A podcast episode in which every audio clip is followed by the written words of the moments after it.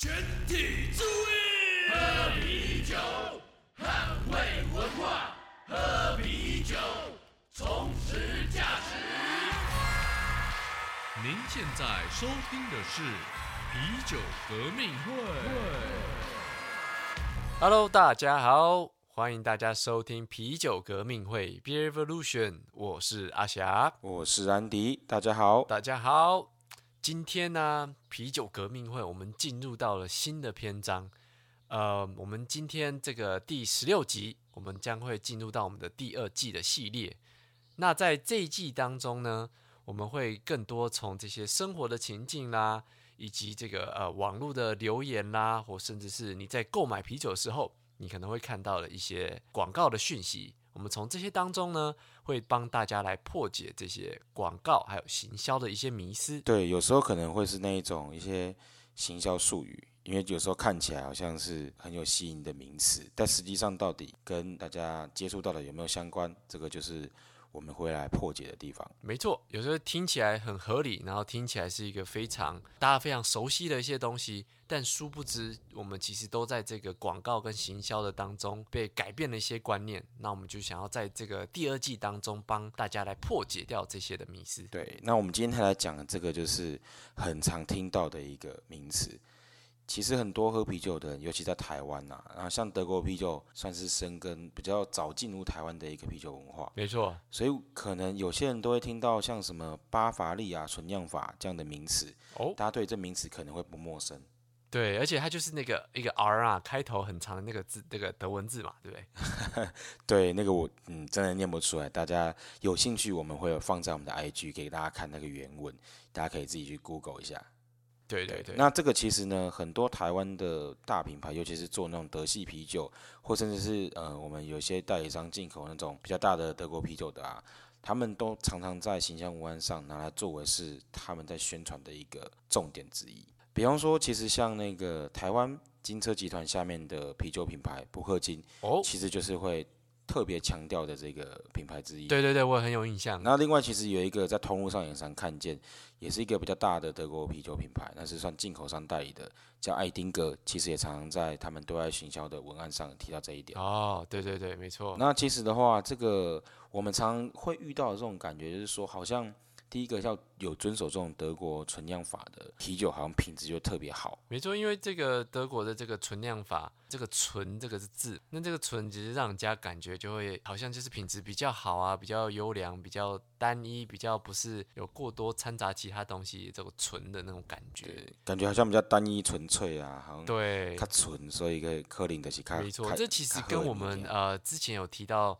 在这个 SP 系列当中提到这个新鲜啤酒化一样，有这个新鲜的字眼，就会让大家有新鲜的这个错觉。对，那第二点就是有点更是滑坡谬论，嗯就是大家会觉得哦，因为这些德国的啤酒都是有遵守那个德国存酿法，所以德国啤酒的品质就是比较好。没错，他就这样把它完全的连在一起了。但殊不知，其实德国也是有很多品质参差的啤酒嘛，对不对？对啊，其实也不是说，就像台湾也不是说在你在国外看到那种写台湾牛肉面是不是就好吃，会对吧、这其实也不一定、啊。在美国看到会觉得怎样？台湾小吃很好吃，没错，但是也不是说每一家都很好吃。对啊，没错没错，日本拉面感觉很有名，好像都很厉害，可是在日本也有很多难吃的拉面。对，这个当地人才会特别会有感觉。对对对但因为这个进口的东西从德国进来，所以大家有时候比较不会联想到这个点。对，那好，那再我们来聊一下，就是比较细节的啤酒观念。那其实大家常听到这一些所谓的巴伐利亚纯酿法什么的，它其实有很多名字啊，像可能什么一五一六纯酒令啊、纯酿法、纯净法等等的，还有我们刚刚提到那个 R 开头就很难念的那个字。对，它其实发音应该是像是 hash hash 的 bot 这种感觉。对，这个哇，天哪！听了一次之后就忘就忘记了 怎么念了。其实也是 Google 来的。对对啊，这个其实就是都讲一样的东西。那当然，这个东西最开始呢，它其实是为了要保护粮食，而不是说保护啤酒品质。没错没错，因为当时它也是靠近在这个世界大战的当中嘛，所以他们其实需要保存一些粮食给人民，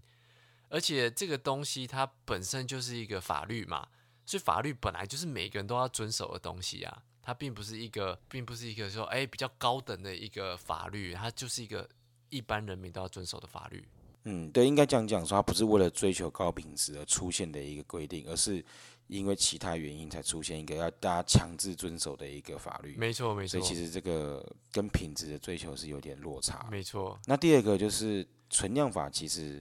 这个英文或者是那个德文原本最开始的名字根本也不是叫所谓的可能跟 pure 有关的字，它一开始其实是一个禁止替代品的一个意思没，错。所以根本就不是那种纯粹简单的感觉。对，没错，因为这个法律啊，它刚刚提到说是为了要保护人民的粮食嘛，所以他们在讲说，你酿啤酒的时候只能使用大麦制作的麦芽，你不能用小麦，小麦要拿来吃的。所以说，它这个最刚开始没有纯，它是禁止替代的意思，就是说你不可以替代大麦，因为小麦要拿来吃，所以它这个 hash 呃 hash 这个 是不是？这个很难念的这个英文字怎么念？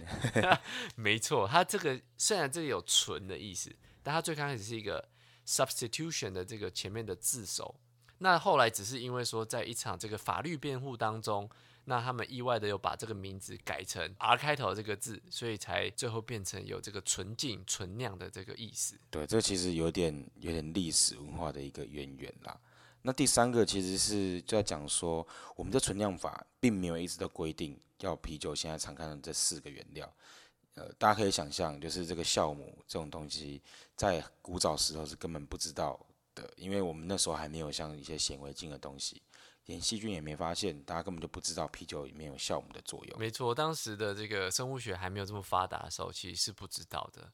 那当然，另外一个我们也要从历史上的角度去看这个法令。大家熟知巴伐利亚存量法，这个法令当初是有两个版本的，因为当初巴伐利亚的这个地区，应该说在德国建立以前是巴伐利亚地区的这个概念。那直到后来变成呃，他们统一为德国的时候，他们当中是有两个版本的法律，而且这两个法律它其实随着年代也会一直修改，其实就跟每个国家的法律一样嘛，都会一直有改。所以大家所熟知的啤酒只能使用四个原料，这个仅仅只是巴伐利亚的法律，而且它是一九二七年的这个版本而已。所以这个我们真的硬要说到这个一五一六年巴伐利亚的版本，根本也不是提到啤酒只能用四原料这个观点，或者说这个限制。对，顶多可能一五一六只是讲到说它是那个时候起源或那时候以来的一个，对，那个时候才开始这样。对，对对，OK OK，那我们今天就来对针对这个啤酒存量法下一个小小的结论。那第一个就是这存量法其实就像我们刚刚说，它是一个政策一个法令，它其实随着时间不同，其实也跟着在调整，并不是一直都维持不变。不是像大家说，就是一直维持同一个法律，然后来维持那个品质的部分。对，而且这个东西本来就是随着环境啦，随着国家的科技啦，跟这个人民生活的环境去做修正嘛，就是跟一般的法律是一模一样的，所以它没有绝对。OK，那在第二点的话，存量法其实就是刚刚说的，它就是为了保存粮食推出的一个法律，而不是说为了要追求比较优质的啤酒酿造品质推出的法律。没错，这个大家就是记得说，这个一五一六年的时候，它出来的这个法令，它是讲禁止替代，而不是指这个纯的部分。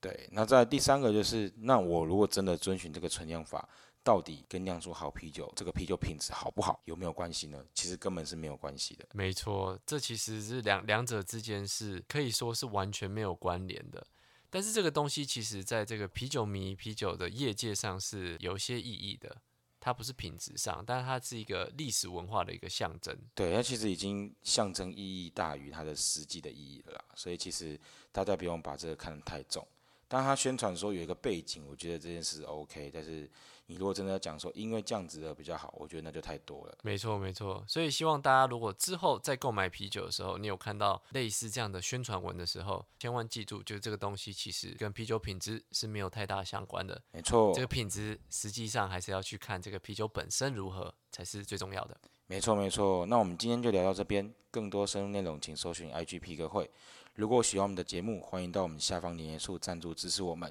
那这也是我们做好节目的动力哦。我是安迪，我是阿霞，下次再见喽，拜拜。革命需要您五星的支持，马上将皮革会的 Podcast 订阅起来，并将皮革会的 Instagram 追踪起来。我们下次再见。禁止酒驾，未满十八岁禁止饮酒。